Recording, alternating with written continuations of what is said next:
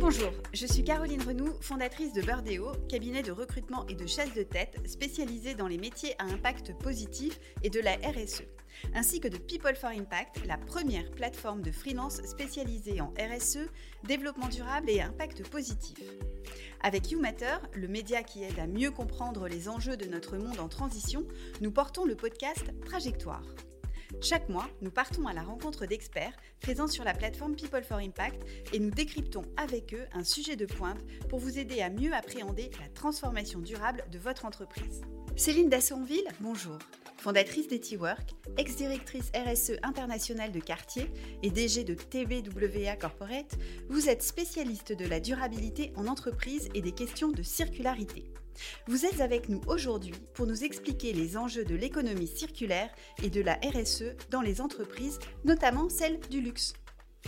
Alors Céline, l'économie circulaire, c'est un sujet majeur et la récente loi AGEC l'a mise d'autant plus en lumière.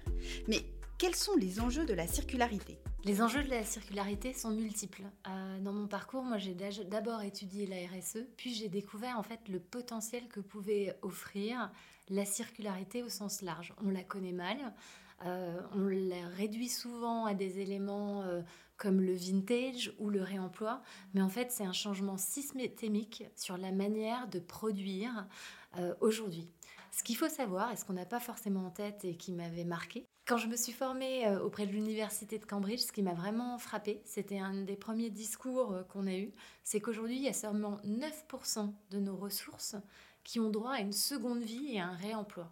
Donc ça, c'est tout secteur confondu tout secteur confondu au niveau de l'échelle mondiale. D'accord. Et ce qu'il faut savoir, c'est que la ressource qu'on produit dans des quantités euh, exponentielles et qui est disponible, c'est le déchet. Mhm. et qu'aujourd'hui on produit plus de 90 millions de tonnes de déchets et que ce déchet, on l'utilise qu'à 9%. Et donc là, on se rend compte qu'il y a un potentiel énorme et la loi AGEC que vous venez de mentionner, bah, justement, impose aux entreprises bah, de non plus seulement produire, mais de gérer la fin de vie du produit. Et ça veut dire beaucoup de changements, peut-être concevoir différemment, utiliser différemment et penser la fin de vie du produit pour que ce produit soit réutilisé en upcycling ou re-rentre dans des boucles de production circulaire. Et alors, selon vous, pourquoi cette économie, c'est la clé de la transformation euh, d'impact positif? Parce que ça dépasse euh, la RSE, en fait.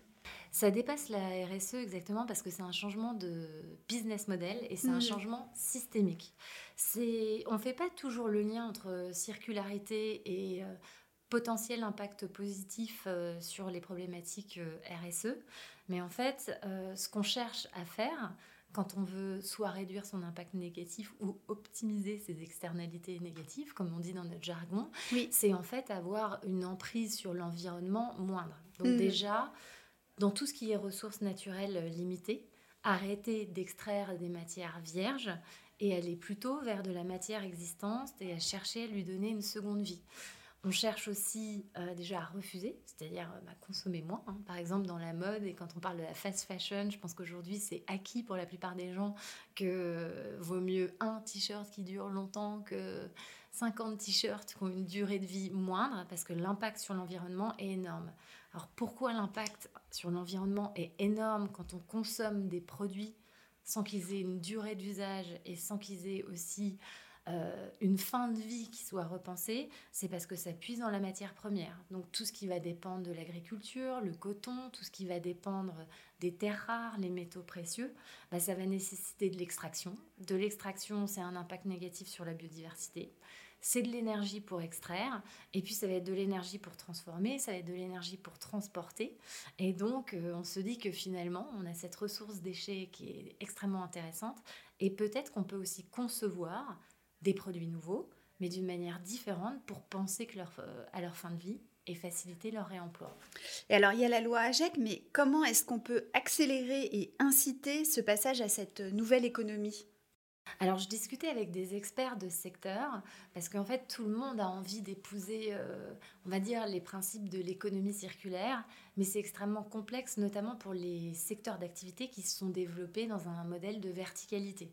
C'est-à-dire que c'est plus facile pour un nouvel acteur de se lancer avec une approche circulaire qu'un acteur ancien où il va y avoir des notions de quantité disponible, de transformation de l'ensemble des systèmes, de sourcing, de production. Donc c'est un challenge qui est pratiquement aussi euh, difficile que quand le digital est arrivé et que l'entreprise n'était pas digital native. Mhm. Et donc ça va nécessiter de repenser toutes euh, les fonctions. C'est pas la direction RSE qui va tout transformer. c'est la délégation en fait de la compréhension euh, de l'impact qu'on peut avoir sur l'environnement, sur euh, euh, les territoires, qui va favoriser en fait l'émergence de ces business models circulaires. Et alors, est-ce que vous avez des exemples de filières ou d'entreprises qui ont pris ce tournant du changement de business model et qui cherchent à être plus vertueuses? Alors, on commence à voir quelques débuts. Donc, pour revenir au point que vous m'aviez posé avant, donc aujourd'hui, on voit que les business models circulaires sont en train de se développer.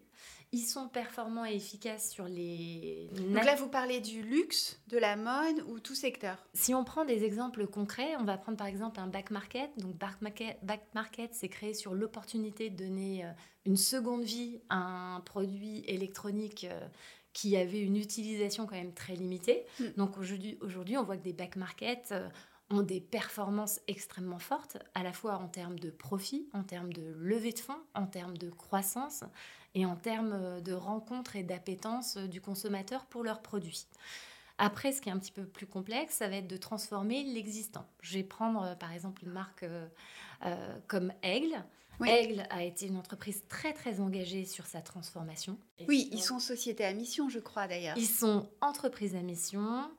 Euh, labellisé Bicorp et ils ont euh, bah, créé justement une euh, filière pour rapatrier leurs produits de seconde main les remettre en état et créer une section de vente de ces mhm. produits qui sont issus en fait de auxquels ils donnent une seconde vie. Donc on voit qu'il y a une émergence de ces business models qui s'intègrent à des business models qui ne le mettaient pas en place. Après ça pose beaucoup de questions. C'est-à-dire comment une entreprise qui vend devient acheteuse des produits de ses clients, à quel prix elle les achète, comment elle les authentifie, comment elle les remet en état et comment est-ce qu'elle les redistribue. Et ça pose aussi d'autres questions qui sont par exemple, euh, est-ce que euh, cette incitation au retour de marchandises, s'il il donne lieu à des bons qui donnent des réductions sur des produits neufs, Parfois, euh, bah, c'est finalement de l'augmentation du volume de vente et c'est pas forcément de la réduction. Bien sûr. Parce qu'à un moment donné, pour conduire une politique RSE qui aura un impact moindre et qui sera plus positif, il faut essayer quand même de réduire à un moment donné à la fois les usages, les ventes et, et produire de manière euh, différente. Donc en fait, c'est quoi? Pour une entreprise euh, comme Aigle C'est comment vendre moins? Ça va être euh, peut-être comment vendre euh, moins mais mieux, avec des produits qui durent euh, plus longtemps, avec des produits qui sont éco-conçus pour devenir circulaires. Donc mhm. on se rend compte que la circularité nécessite de penser différemment, la manière dont on met les boutons, la manière dont on mélange les textures, parce que des textures mélangées, l'astane et coton, vont pas être recyclables. Donc en fait, ça donne un univers des possibles qui est pas forcément contraignant, parce que c'est aussi une nouvelle forme de créativité. Mhm. Ça, amène aussi à revisiter des matières nouvelles qui sont issues euh, de déchets. Ça amène à concevoir différemment et c'est tout un univers des possibles et une nouvelle expression de la créativité euh, qui peut exister. Et puis le fait d'avoir des vêtements qui durent longtemps, l'usage, on le sait peu, mais l'usage, euh, c'est-à-dire quand on porte des vêtements et qu'on les lave, on induit quand même une empreinte environnementale sur l'utilisation de l'eau, les rejets qui est importante. Donc plus le vêtement va durer, euh, ou plus il va être conçu euh, pour euh, aussi résister, enfin ne pas être en permanence lavé, plus il va avoir un impact positif sur tout le cycle de vie du produit. Donc avec la circularité, il y a un, enjeu de redonner de la valeur au produit finalement. Il y a un enjeu de redonner à la, un valeur au produit, mais il y a un, un enjeu aussi de modifier les usages.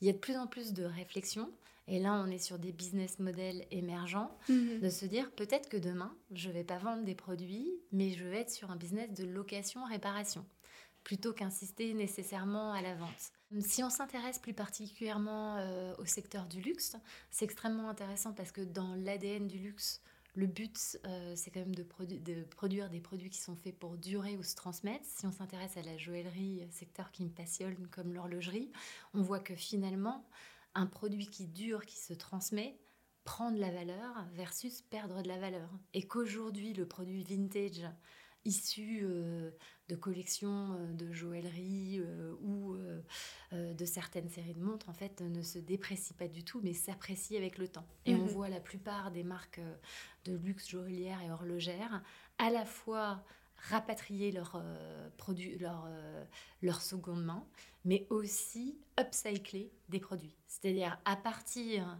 d'un produit donné, le rénover à l'aune de nouvelles attentes clients pour le permettre d'évoluer en fonction des moments de vie euh, des clients.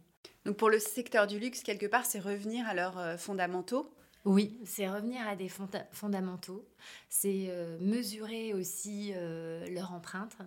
Et une partie qui est très importante pour le secteur du luxe, parce qu'elle emprunte quand même à la terre dans des ressources limitées. Si on mmh. regarde les diamants, si on regarde l'or, si on a la problématique du cuir, c'est aussi régénérer.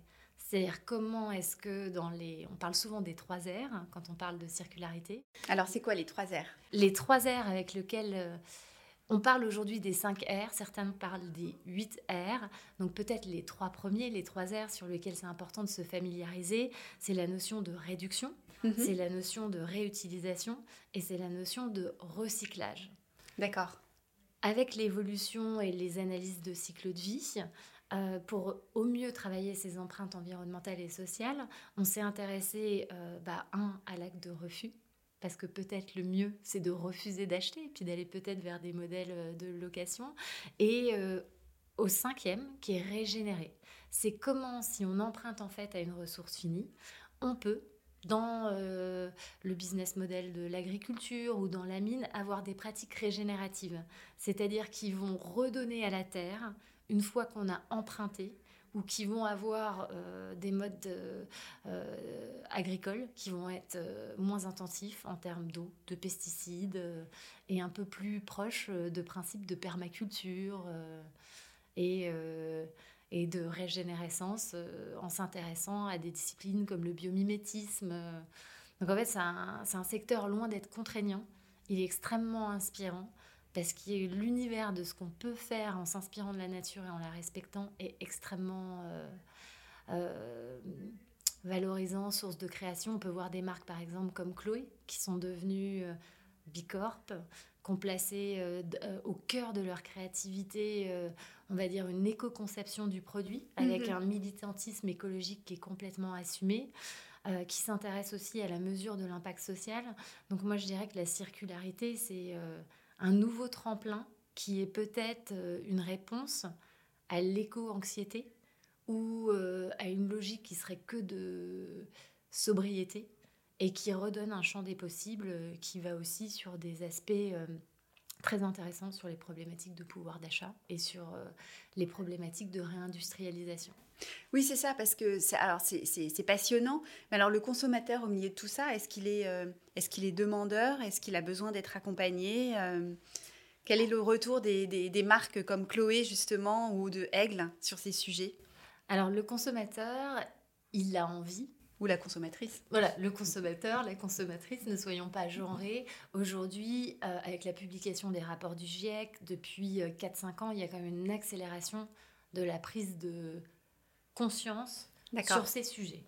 Euh, après, il n'est pas forcément sachant. Parce qu'aujourd'hui, dans les terminologies qu'on utilise, tout le monde se dit responsable, éthique, euh, sustainable, mais il n'y a pas de définition proprement dite de ça. Mm. Et euh, il y a une prolification du nombre de labels qui perturbe aussi la lecture de, de, tout ce discours euh, RSE.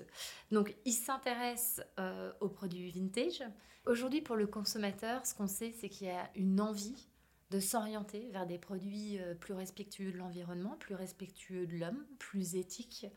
La grosse difficulté, c'est que si on se pose la question de savoir qu'est-ce qu'il y a derrière éthique, durable, vert ou, ou, par exemple vintage, les définitions sont plurielles. Donc aujourd'hui, il y a aussi une multiplication euh, du nombre de labels. Si on prend le secteur de la cosmétique, si on prend le secteur de la mode, il y a plus de 200-300 labels.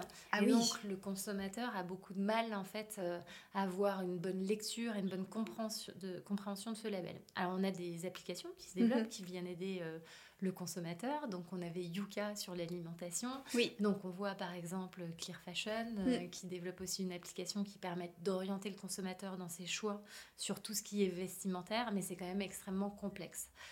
Si on va du côté des chiffres et des études, on voit donc que le consommateur en a envie, mais il a du mal à savoir comment s'orienter. Donc dans la loi AGEC dont on a parlé au début, un des grands changements et des grandes réflexions sur lesquelles euh, l'ensemble des acteurs du secteur travail, c'est se dire comment est-ce qu'on se positionne par rapport au Product Environmental Footprint, c'est-à-dire cette obligation qui va venir d'étiquetage environnemental.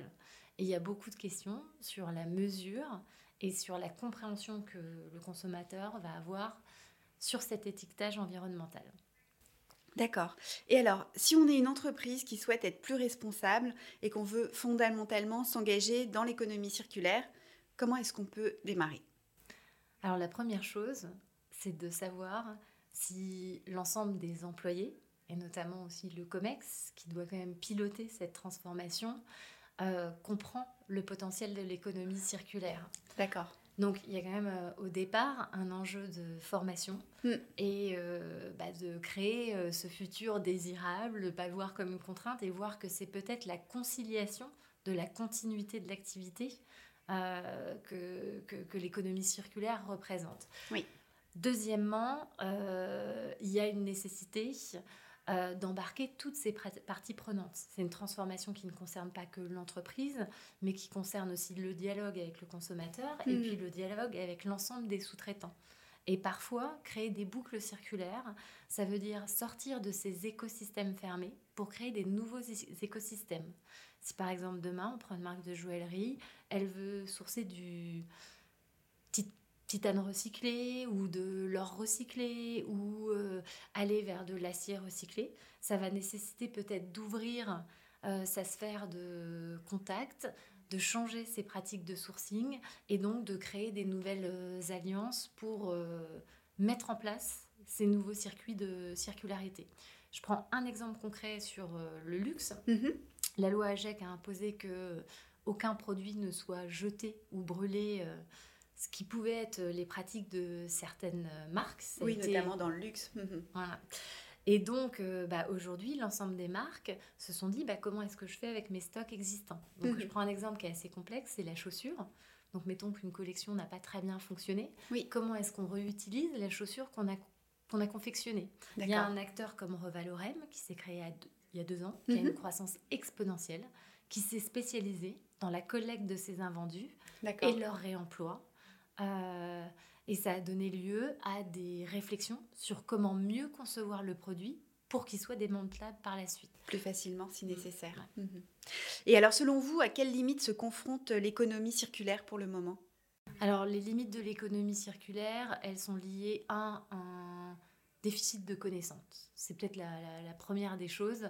Donc, il y a la Donc pour vous, c'est vraiment la formation euh, la clé Formation en premier. D'accord. Euh, pour que tout le monde comprenne les opportunités mhm. et ne pense pas que ce sujet est la chasse gardée d'un département ou se limite à euh, promouvoir les produits vintage. Ça va bien plus loin que tout ça. Deuxièmement, il y a des mesures fiscales qui peuvent être euh, mises et réglementaires qui peuvent être euh, mises en œuvre, comme par exemple la TVA réduite sur les produits vintage. Pourquoi est-ce qu'un produit qui a déjà eu une première vie devrait mmh. repayer sa TVA On peut se poser la question. Euh, il y a aussi toute la notion de crédit impôt recherche, mmh. c'est-à-dire mettre en place les filières de démantèlement, effectuer la recherche pour recréer de la matière à partir du déchet, c'est des investissements qui n'ont pas tout de suite leur rentabilité. Donc c'est comment est-ce qu'elles trouvent leur place dans des formes de subventions euh, dans ce secteur. Et puis il y a des nouvelles coalitions à créer entre les différents acteurs euh, pour les accélérer. Est-ce qu'il y en a quelques-unes des coalitions qui ont commencé à se créer sur ces sujets? Oui, alors au niveau euh, international, Ellen MacArthur Foundation, qui est quand même un des leaders. Mhm. Au niveau français, euh, Mouvement pour une économie circulaire 2022 est un des acteurs qui porte ce plaidoyer sur tous les secteurs économiques. Mm. Euh, avec notamment un gros volet sur les sujets de réindustrialisation. Et puis, si on s'intéresse un peu plus au secteur de la mode et du luxe sur laquelle je travaille, il y a une jeune fédération qui s'appelle la Fédération de la mode euh, circulaire, qui s'est créée pour accélérer ces transformations sur euh, l'ensemble des trois piliers de l'économie circulaire et qui a pour vocation de créer des ponts pour, par exemple, bah, réintroduire des métiers de réparation. Mm-hmm au sein euh, de la filière luxe parce que ça nécessite de la main-d'œuvre, de la relocalisation, euh, de l'appel à faire à des savoir-faire qui étaient peut-être un peu tombés en désuétude. D'accord. Euh, l'origine des ressources, le sourcing, c'est aussi un enjeu majeur dans la responsabilité des marques de luxe. Et ça s'inscrit aussi dans cette circularité vertueuse oui, donc euh, toutes les marques de luxe ou les marques de mode s'intéressent de plus en plus à ce qu'on appelle le sourcing responsable. D'accord. Qu'est-ce que ça veut dire? Ça veut dire sourcer en ayant une meilleure maîtrise de ses impacts. Donc souvent, c'est limiter l'impact négatif et optimiser l'impact positif. Donc aujourd'hui, ce qui est intéressant, c'est que les analyses de cycle de vie bah, permettent d'objectiver justement l'impact de ces produits ou l'impact des matières. Donc doter de ces outils qui vont être... Euh, la comptabilité environnementale, l'analyse de cycle de vie, l'écoute euh, de l'impact sur la biodiversité, la mesure de l'impact sur le climat. Les entreprises peuvent orienter leurs décisions en termes de sourcing et aller vers des matières moins polluantes. Alors, ce n'est pas toujours de la matière euh, recyclée. Mhm. Il peut y avoir des nouvelles matières qui ont des impacts moindres ou des matières qui sont sourcées localement qui ont des impacts moindres. Par exemple, une mine n'équivaut pas à une mine. Il y a des mines qui sont plus propres, qui ont des impacts moins négatifs que d'autres. Donc ça invite l'ensemble des départements euh, achats à revisiter et à évaluer leur chaîne de sous-traitance et leurs critères dans le choix de leurs prestataires pour euh, développer leurs produits. Merci Céline. Alors pour rebondir sur l'actualité, la guerre en Ukraine a fait bouger les lignes. Plusieurs maisons de luxe ont par exemple décidé de sortir du euh, responsable Jewelry Council car il y avait un flou sur l'approvisionnement des diamants qui venaient de Russie. Est-ce que cela signifie un changement de mentalité des marques face à la matière première? Donc au niveau du sourcing euh, responsable, il y a certes les enjeux environnementaux qui amènent à adopter euh, des matières euh, circulaires, mais on voit aussi euh, que ça soulève d'autres questions, c'est-à-dire le sujet de la transparence et de la traçabilité des matières, puisqu'on mhm. est capable de mesurer à l'origine, from cradle jusqu'à la vitrine, que si on connaît réellement d'où vient le produit. Je prends un exemple concret euh, qui a révélé la guerre entre l'Ukraine et la Russie. Mhm. C'est-à-dire qu'aujourd'hui, dans la joaillerie, la traçabilité euh, des diamants n'est pas encore garantie. D'accord. L'ensemble des marques de luxe ne souhaitent pas s'exposer au risque de financer euh, des diamants de guerre, puisque aujourd'hui, les diamants d'Alrosa, qui est le premier fournisseur, sont des diamants que veulent boycotter l'intégralité des marques de luxe. Donc dans les enjeux du sourcing responsable, il y a certes euh, la volonté de minimiser l'impact environnemental. Et là, ça passe par des solutions qui sont plutôt des produits issus de l'économie circulaire. Mais il y a d'autres dimensions aussi qui sont très importantes, qui sont euh, bah, pour pouvoir calculer la transparence et la traçabilité. Et euh, des notions d'éthique qui peuvent, euh, que l'actualité peut révéler. Un exemple concret par rapport au conflit entre la Russie et l'Ukraine. La Russie détient une grande majorité euh, de l'acteur Alrosa, qui est le premier fournisseur de diamants aujourd'hui en volume. Et donc, euh, on voit qu'on peut être aussi confronté à d'autres enjeux et que la plupart des marques de joaillerie, ce qu'elles souhaitent aujourd'hui, c'est connaître l'origine pour se prémunir de tout risque, calculer l'empreinte et prendre les bonnes décisions. Très bien. Alors, euh, Bon, c'est vrai que l'économie circulaire, c'est plein de potentiel, plein de grands chantiers. Quelles sont, selon vous, euh, les grandes réflexions sur le sujet actuellement de l'économie circulaire pour que, euh, pour que ça aille plus vite et que ce soit mieux fait? Alors, il y a des réflexions qui sont d'un point de vue euh, réglementaire et qui en reviennent à ce sujet de la mesure. Aujourd'hui, il y a pas mal de discussions pour savoir comment est-ce que la matière circulaire est valorisée dans les calculs de performance euh, environnementale et dans les analyses de cycle de vie. Et il n'y a pas de consensus qui existe. Donc il y a des discussions et c'est important en ce moment de se mobiliser pour savoir comment cette comptabilité va être faite. Des discussions entre la France, l'Union européenne, différents pays? Euh, Alors au niveau français, D'accord. Au niveau, euh, par exemple, de la Fédération de la haute couture, hmm. au niveau des instances euh, européennes, au niveau de l'AFNOR, c'est un sujet qui est au cœur de la problématique de l'étiquetage environnemental. Et donc sur des matières comme par exemple l'or recyclé, le cuir, la discussion est de savoir combien on impute de la première vie de l'impact environnemental à la seconde vie du produit et comment les bases de données vont permettre euh, de valoriser au plus juste euh, l'impact réel de ces matières. Ouais, cette question de la donnée et de la méthodologie qui revient souvent. Hein. Hmm. Donnée et méthodologie, et puis aussi, euh, donc on a dit qu'il y avait beaucoup de labels, mais il n'existe pas de label sur la circularité. D'accord. On ne sait pas trop comment on la communique ou comment on la mesure. Donc on voit des initiatives qui émergent. Donc euh, par exemple, Panerai a lancé une montre sur laquelle ils ont communiqué sur l'indice de circularité hmm. en prenant le pourcentage de matières premières issues de du recyclage, donc ils arrivent à 98% par rapport au poids du produit. Mais il y a d'autres réflexions qui sont en cours pour se dire bon, bah, comment est-ce qu'on va valoriser l'indice de circularité à la fois d'une entreprise et d'un produit? Et donc là, c'est des discussions euh, très intéressantes. Et tout l'enjeu, c'est de participer à ces discussions pour que les bonnes hypothèses euh, soient prises et que la notion de l'usage aussi c'est-à-dire la durabilité du produit, soit aussi prise en considération euh, dans ces réflexions. Et alors vous, Céline, vous faites partie de ces discussions, je crois. Oui, alors pas toutes. Hein, euh, donc euh, j'en fais partie au nom de la Fédération de la mode circulaire. D'accord. Pour porter la voix et les enjeux de l'accélération de la transformation des industries de la mode et du luxe en adoptant des business models circulaires. Et on est dans des discussions tripartites avec d'autres acteurs.